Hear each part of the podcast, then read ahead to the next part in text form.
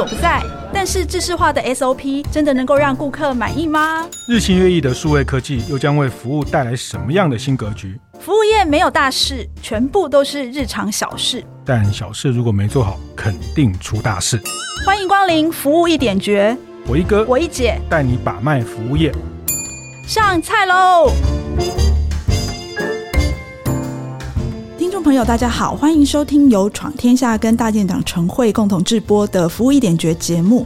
我是天下杂志副总主笔王一之，我是大店长读书会创办人游子燕。哎，子燕啊，我们最近哈，哎，就是我自己啦哈，对，对于整个台湾的服务业，我自己又有一点、哦、嗯不同的体悟，这样子。冬天到了。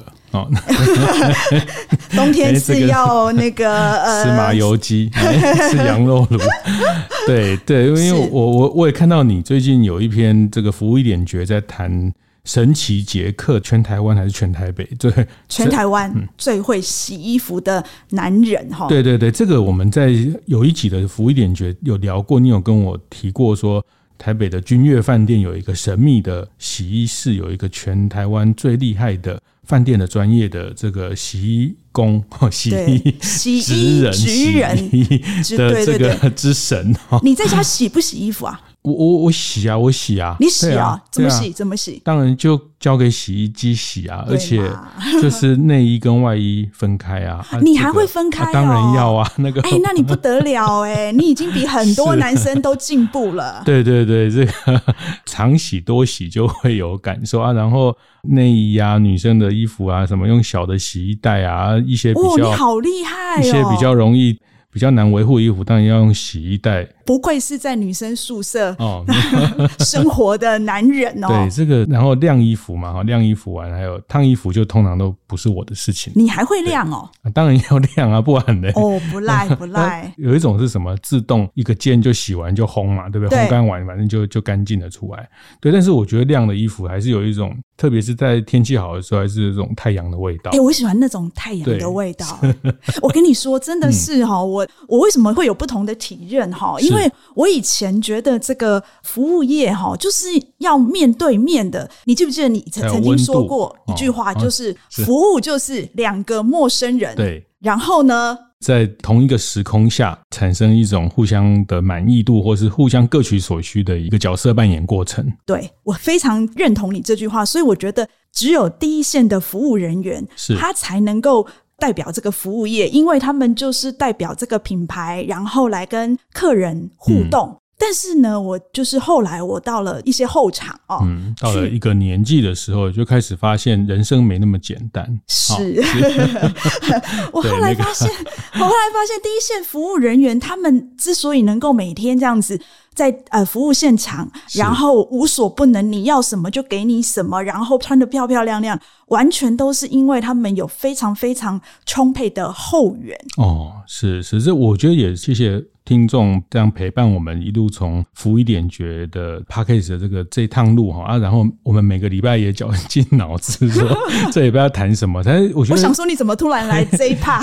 我觉得就是也让我们越谈越深入了哈，越越从前场啊，越从像那个兴业台菜的钟副董啊，外场的一个经理人啊，侍酒师啦，这个每个角色我们慢慢的发现哇，原来。服务业的一个五颗星，一个服务业的满意，它后面有这么多的点点滴滴，这么多的细节啊，就是一路挖挖挖，然后这次你挖到了地下室去了。对，我跑到地下室去了。我后来去君悦地下室那个洗衣房哦，听说那个是全台湾最大的洗衣房哈，饭店洗衣房哈。哦，我发现说，原来全台湾的饭店洗衣房都设在地下室，嗯，就是去了才知道，哦，原来他们就像忍者龟一样，就是不见天日，每天都在那边工作。然后老实说，我去到那里，给我的感觉，其实我不会想久待，嗯，因为那个地方。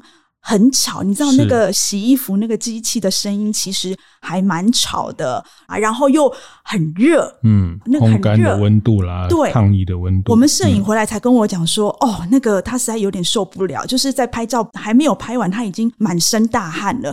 可是你要想象一下，就是我去采访那个杰克经理哈，是他竟然在这样子的环境，他就待了三十年，嗯。哎、我也蛮意外，他竟然是个男生哎！我也我以为说这个 这个洗衣房的主管是女生，比较呃细心一点。但是我看到竟然是个男生主管，然后他真的，他也不是只有管人，他真的每一个细节他都参与，他知道这个每一件衣服要怎么样去维护。然后这里面谈到的，呃，你谈到像凤飞飞的衣服啦，很多国外的使节，甚至很多不住在君悦饭店里面，因为外交部的特别的客人的衣服的需求，都会送来这里。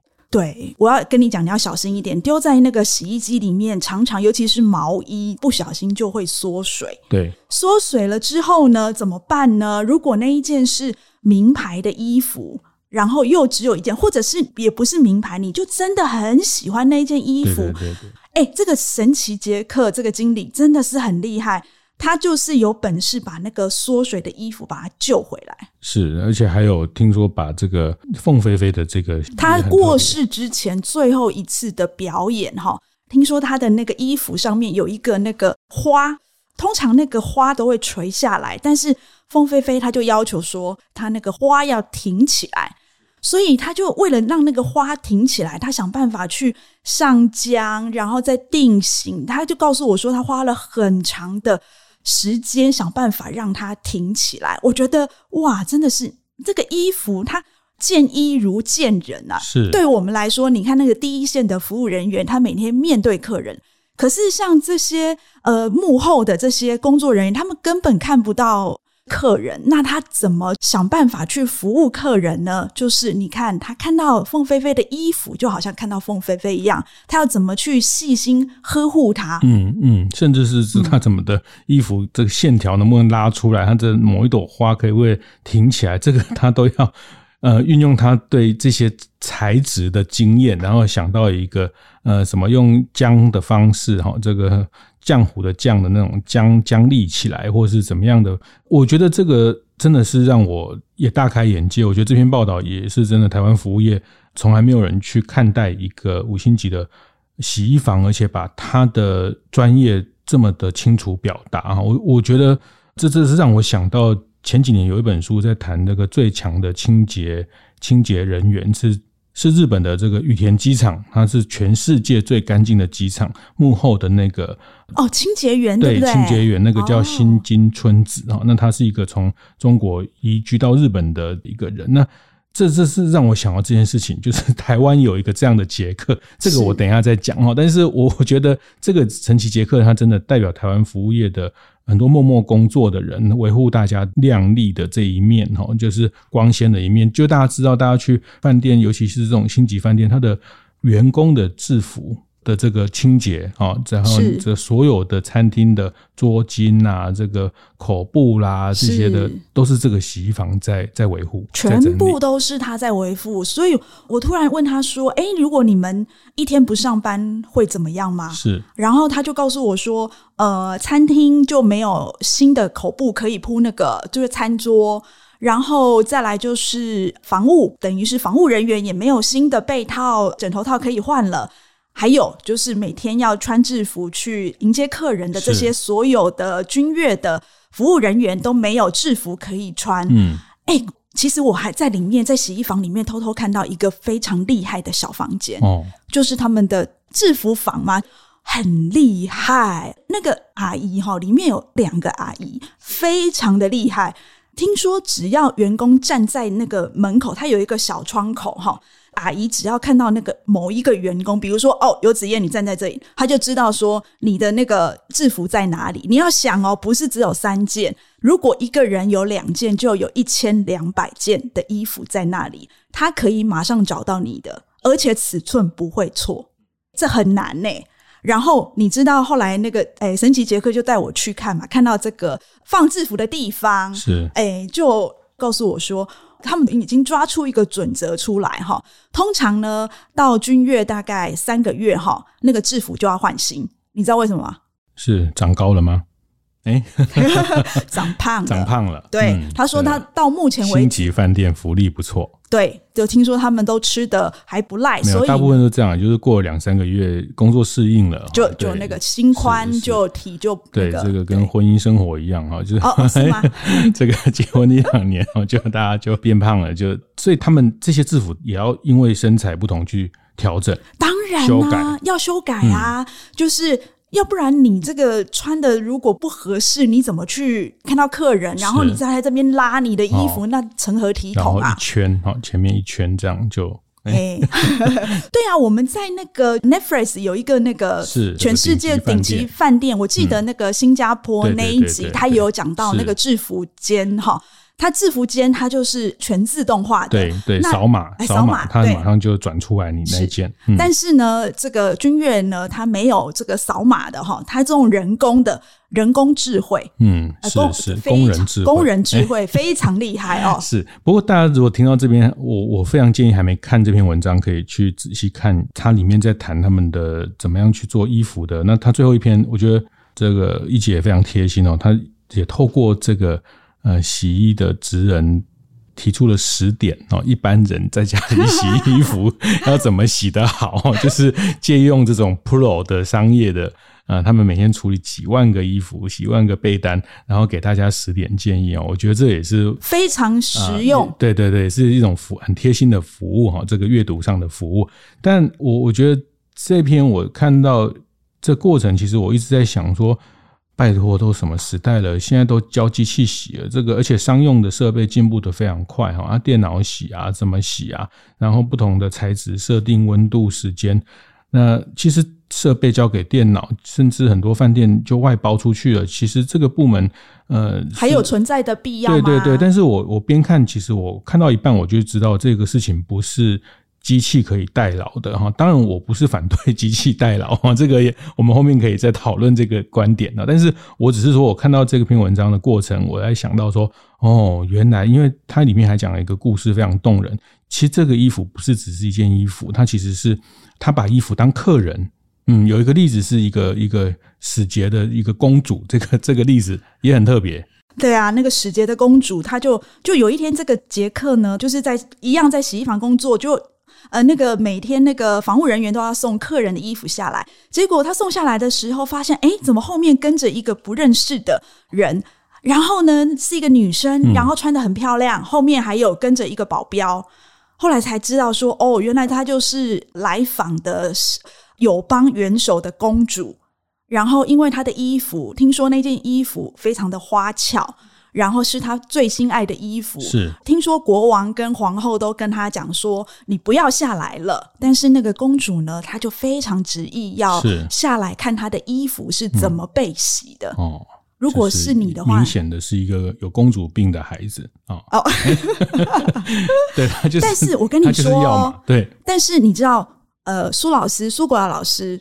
他看到这个例子之后，他就告诉我说：“一直你千万不要觉得他是糊弄你的。”嗯，苏格老师他说他在年轻的时候也曾经到过洗衣房去轮值六个月。是，他说真的有客人跟着下来看他的衣服是怎么被烫的。他说绝对是有这种事。是，我就说哦，还好，谢谢老师帮我背书。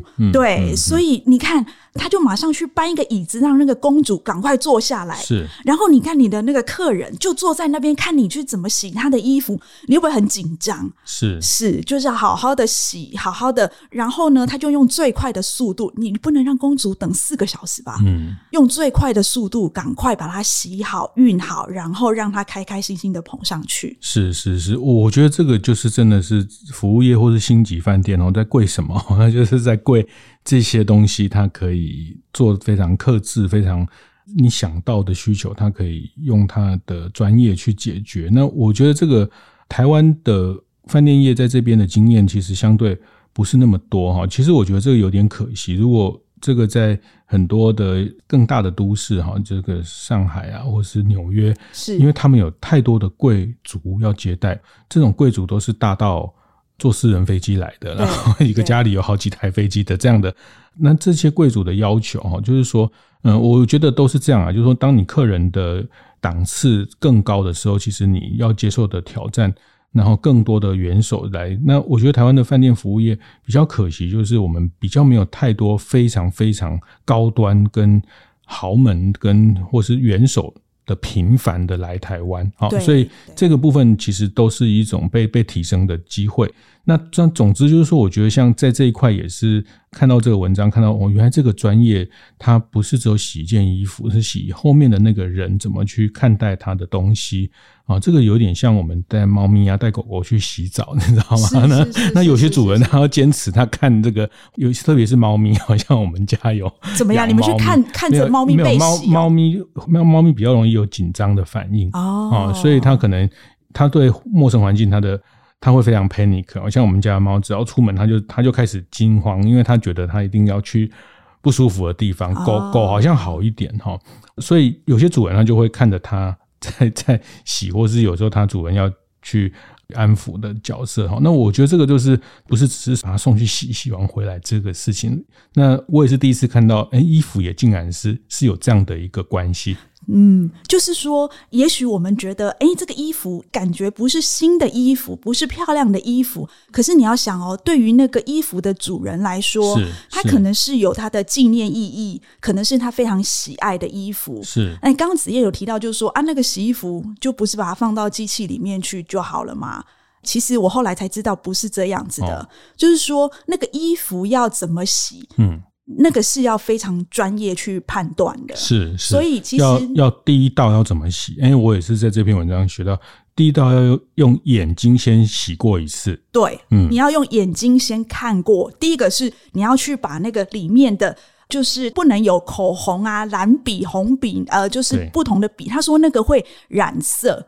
还有就是里面如果有尖锐的东西一定要拿掉，要不然你的衣服会破损。嗯，还有最重要的是，如果表面有污渍的话，是你要赶快做局部的清除，去除污渍是最难最难的。是，是，对，所以呢，其实我们觉得简单，还有你要依据天气的不同，你要给它不同的洗法，很难的。还有你刚刚说的。我我问那个杰克，我就说有人给你什么样要求吗？他说洗出有阳光的味道，就你跟你一样啊，要怎么洗呀？也有这种澳洲的客人需要阳光的味道，是啊，真的，所以他也能变出来。哎呀，我跟你讲，他什么都会，所以呢，哎，我们刚刚讲了这么多，杰克经理就是神奇的力量哈。我们休息一下，待会我们再来听听这个神奇的清洁员。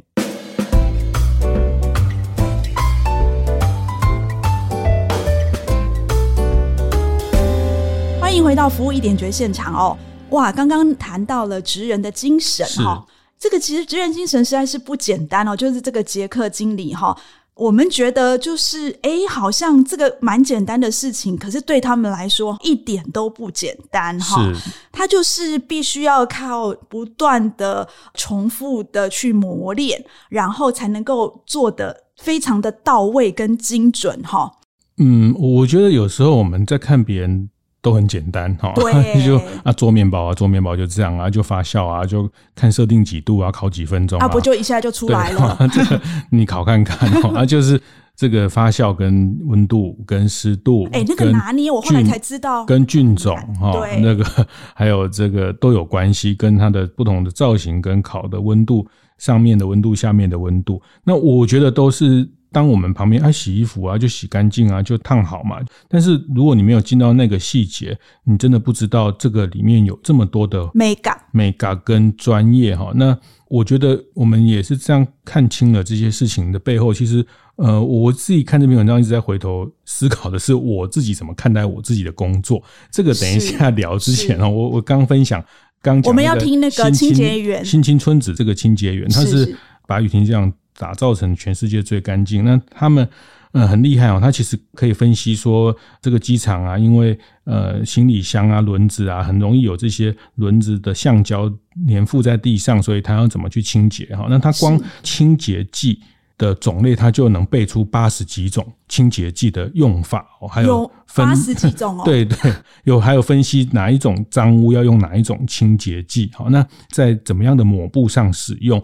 它二零一七年有被受邀到台湾台湾松山机场，你有去吗？没有没有，我看了一个这个报道哈，就是我觉得这个就是一个清洁人员、清洁的角色，他被当做日本的国宝哈，然后他被全世界邀请，或像刚刚讲那个杰克，其实文章有谈到他其实被很多专业的洗衣厂、专业的饭店挖角，他把自己的这个工作的价值做大了。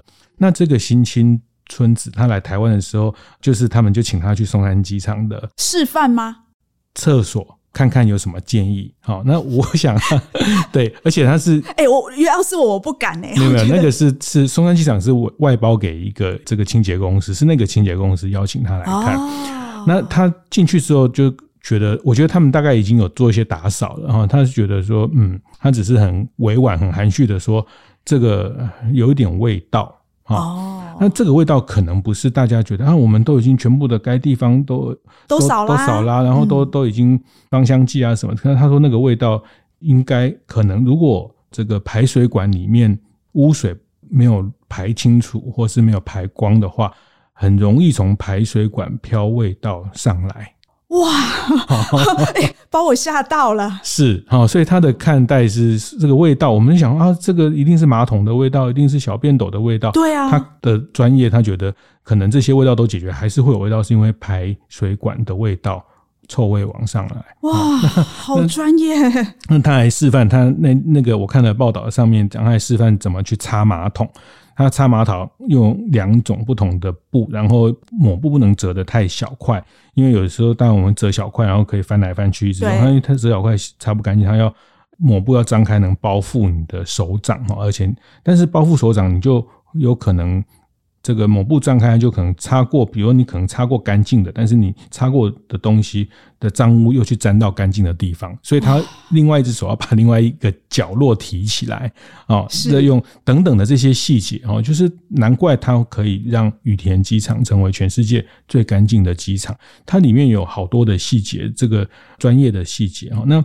嗯，害我想去翻那本书了。对对对，那本书不厚，但是我觉得那个都是在服务业里面的非常多的细节，包括前几个月我们跟兴业台菜的钟副董，他也是一个外场服务的职人。是是，对。那当然，我我觉得在谈这件事情哈，就是说，我们也其实，在今天讨论之前，我也跟一直讨论了一下会前会哈，就是说。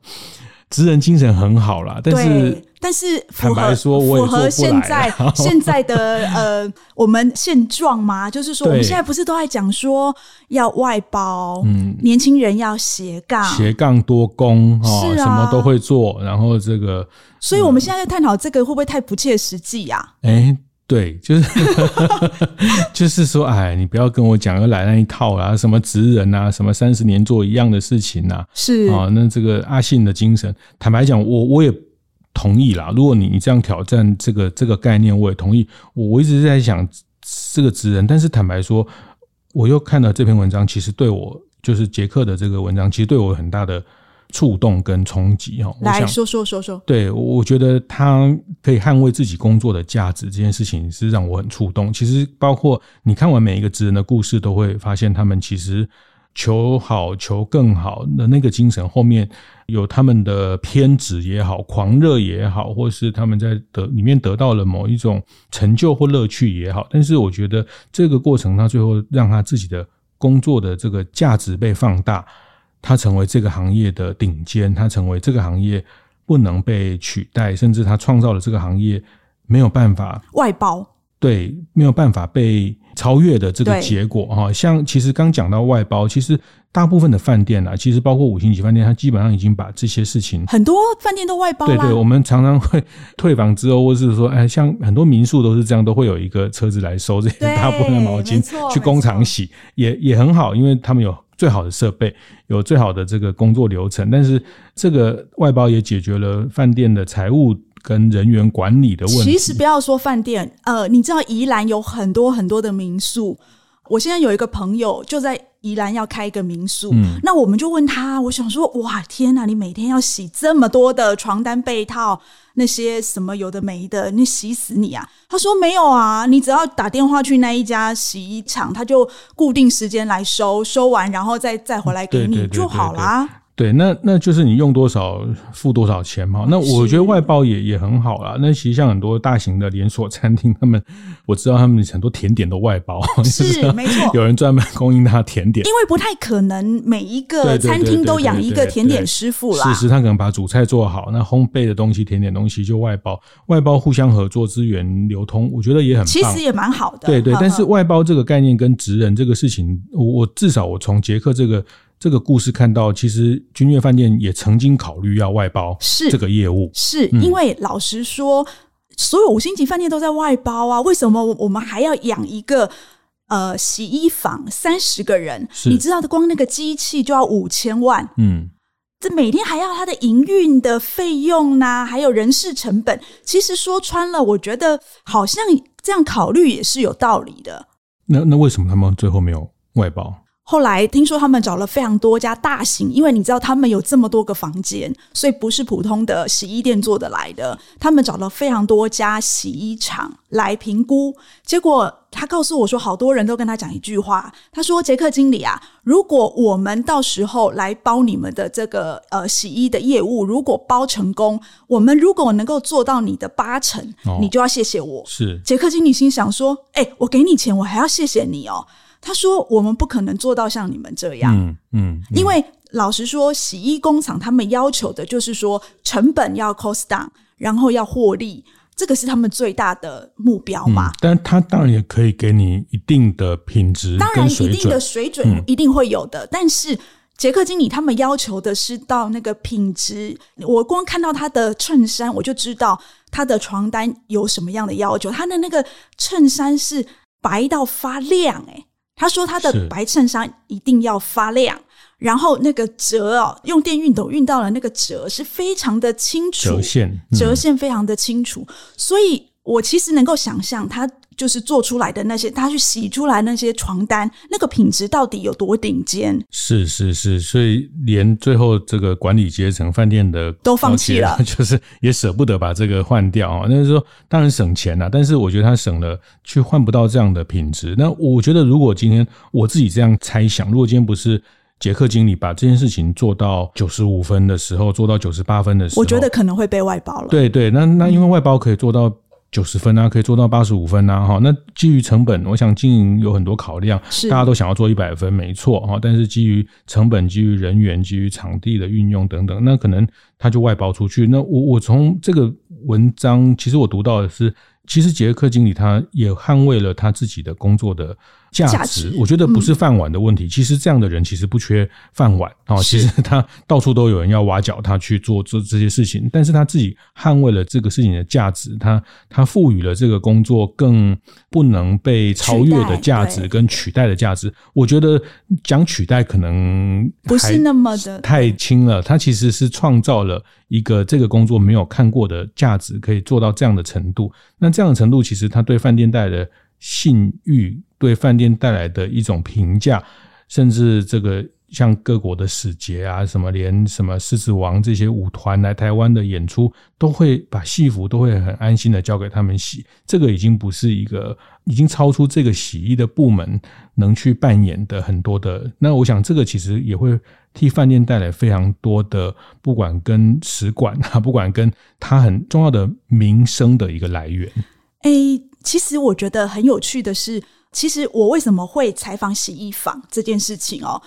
我是因为日本帝国饭店的洗衣房去采访他的。是，你会觉得说，哎、欸，奇怪，为什么他到底有什么了不起的？其实我那时候是因为，呃，吉吉诺里维他那时候在他那个拍电影的时候，他就说我想要送洗衣服。如果可以的话，麻烦你帮我送到日本帝国饭店去。我那时候心里想说，有这么厉害吗？嗯。所以我那时候就觉得，我无论如何，如果去日本的帝国饭店，我一定要去他的洗衣房。所以你看，杰克经理如果能够因为洗衣房而让君悦饭店被大家知道说，说哦，原来这是一个专业的饭店。嗯嗯、你看他有职人，是是。其实我觉得他对饭店的品牌跟名声，没错，是一个不得了的贡献。就是说，他不只创造了自己不能被超越的价值，他还帮整个组织创造了一个。奠定了那种专业的形象，是我觉得挺好的。是是是，这个就是我觉得在特别这个阶段，大家呃没有人力，大家把拼命的想用机器设备替代，然后但是这个都是趋势，都是潮流，都是必然。但是在某一些东西上，你要怎么去坚持，怎么去捍卫？那每个细节，我觉得乃至于每个工作者了，其实我也一直在在。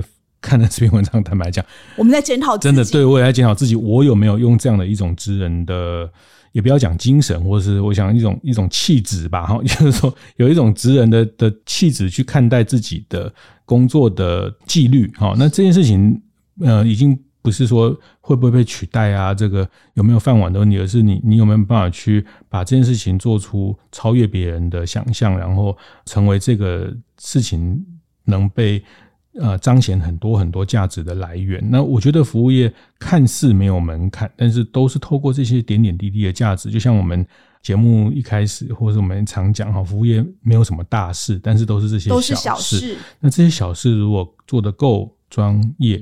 做得到位，做得被认同，做得被竖起大拇指，那这些小事串起来就是一个不得了的大事，就是一个不得了的成就。是，而且老实说，我觉得，呃，就是服务业的经营者哈，也应该要怎么样？就是说，我觉得要改变一下观念，就是说，不管是哪一种工作，你必须要去肯定员工的价值哦。我记得我最后离开之前，我问了杰克经理一句话，我就说。哎，人家挖你应该都有不错的薪水，你干嘛都不走哈？到底是为什么？这里到底有什么可以把你留下来？他就跟我讲说，呃，这边有一个 slogan 叫做“因为有你”，就是君悦饭店有一个 slogan 叫“因为有你”。他的意思就是说，每个员工都有他自己的价值存在，也就是说，这个经营者呢，认同每个员工去创造，刚刚子燕说的，去创造属于自己没有办法被取代、没有办法被别人超越的那个价值。就是说，你看别人的时候，你也觉得说，哦，别人他有他的专业，你自己有你自己的专业。就是说，厨房有厨房的专业，这个洗衣房有洗衣房的专业。其实连趴车都有专业哈，就你如果去看那个呃一些影集，在探讨，其实这个趴车的专业又又是一个怎么样客人的车，都是客人很重要的一个东西的交付，那都不是只是一部车，它其实是一种交付的态度去完成哦。那我也是记得上次看那个影片，在谈他们有个部门也谈帕车。怎么样尖峰部门？你要想哦，如果这个黄道吉日刚好有三个餐厅都在结婚，然后这个所有的车都在那个十一点半到十二点十分涌进来，那那个趴车要怎么去管理？怎么去维运？看来我们看到同一集。对哈，所以我觉得这个都是因为每一个每一个细节的体验，因为这个就都服务业难的地方，只要在任何你在任何一站的体验很糟糕，你就觉得这个饭店很糟糕。哦，是的，没错。哎，我记得日本帝国饭店的那个创办人，他有讲过一句话，他就说，饭店业就像是一个连接的锁链，哈，只要有一关呢，是是。没有卡住，他是说，他用了一个数字来讲，他说一百减一不是等于九十九，是等于零。这件事情好像大家都知道了，但是我觉得刚好就是呃，回应刚子燕说的，每一个部门他都要发挥自己的价值。然后，所以你要去发挥自己的价值，你才会愿意把这种老实说啦，他每天都是做一样的工作，其实很单调无聊。你怎么样把它做到极致？你一定要去从中发挥那个所谓的他的兴趣，然后小便找到他的乐趣，你才有办法把它做出它的价值。是是，就这个也是双向，然后就经营者要去肯定每一个角色的价值，给予这样的专业的尊重啊。那当然每个角色。呃，也要去去把自己的价值去不断的磨亮，不断的放大。好，今天我想要给大家的一点诀呢，就是其实我从这个职人身上看到的是，他对自己的工作是非常敬业的态度哈。然后我是我是觉得每一个工作都有它的价值。呃，身为服务业的领导者呢，他必须要去肯定每一个员工的价值，这个员工才会想办法把这个单调又无聊的工作越做越极致。是，那我我想我要看待也是，就是每一个价值是自己创造哈，价值这工作价值，呃，我们呃完成了工作的任务之后，其实最重要的工作价值，其实还是定义在我们自己的手上。那其实它不仅是把这个工作价值放大，它其实也会让整个组织、整个品牌，呃，得到更被看到的一个机会。服务一点绝是在每个月的第一个跟第三个星期四早上八点准时播出。我们会讨论跟服务业相关的各种议题，分享精彩案例。欢迎大家到 Apple Podcast 闯天下按赞五星留言。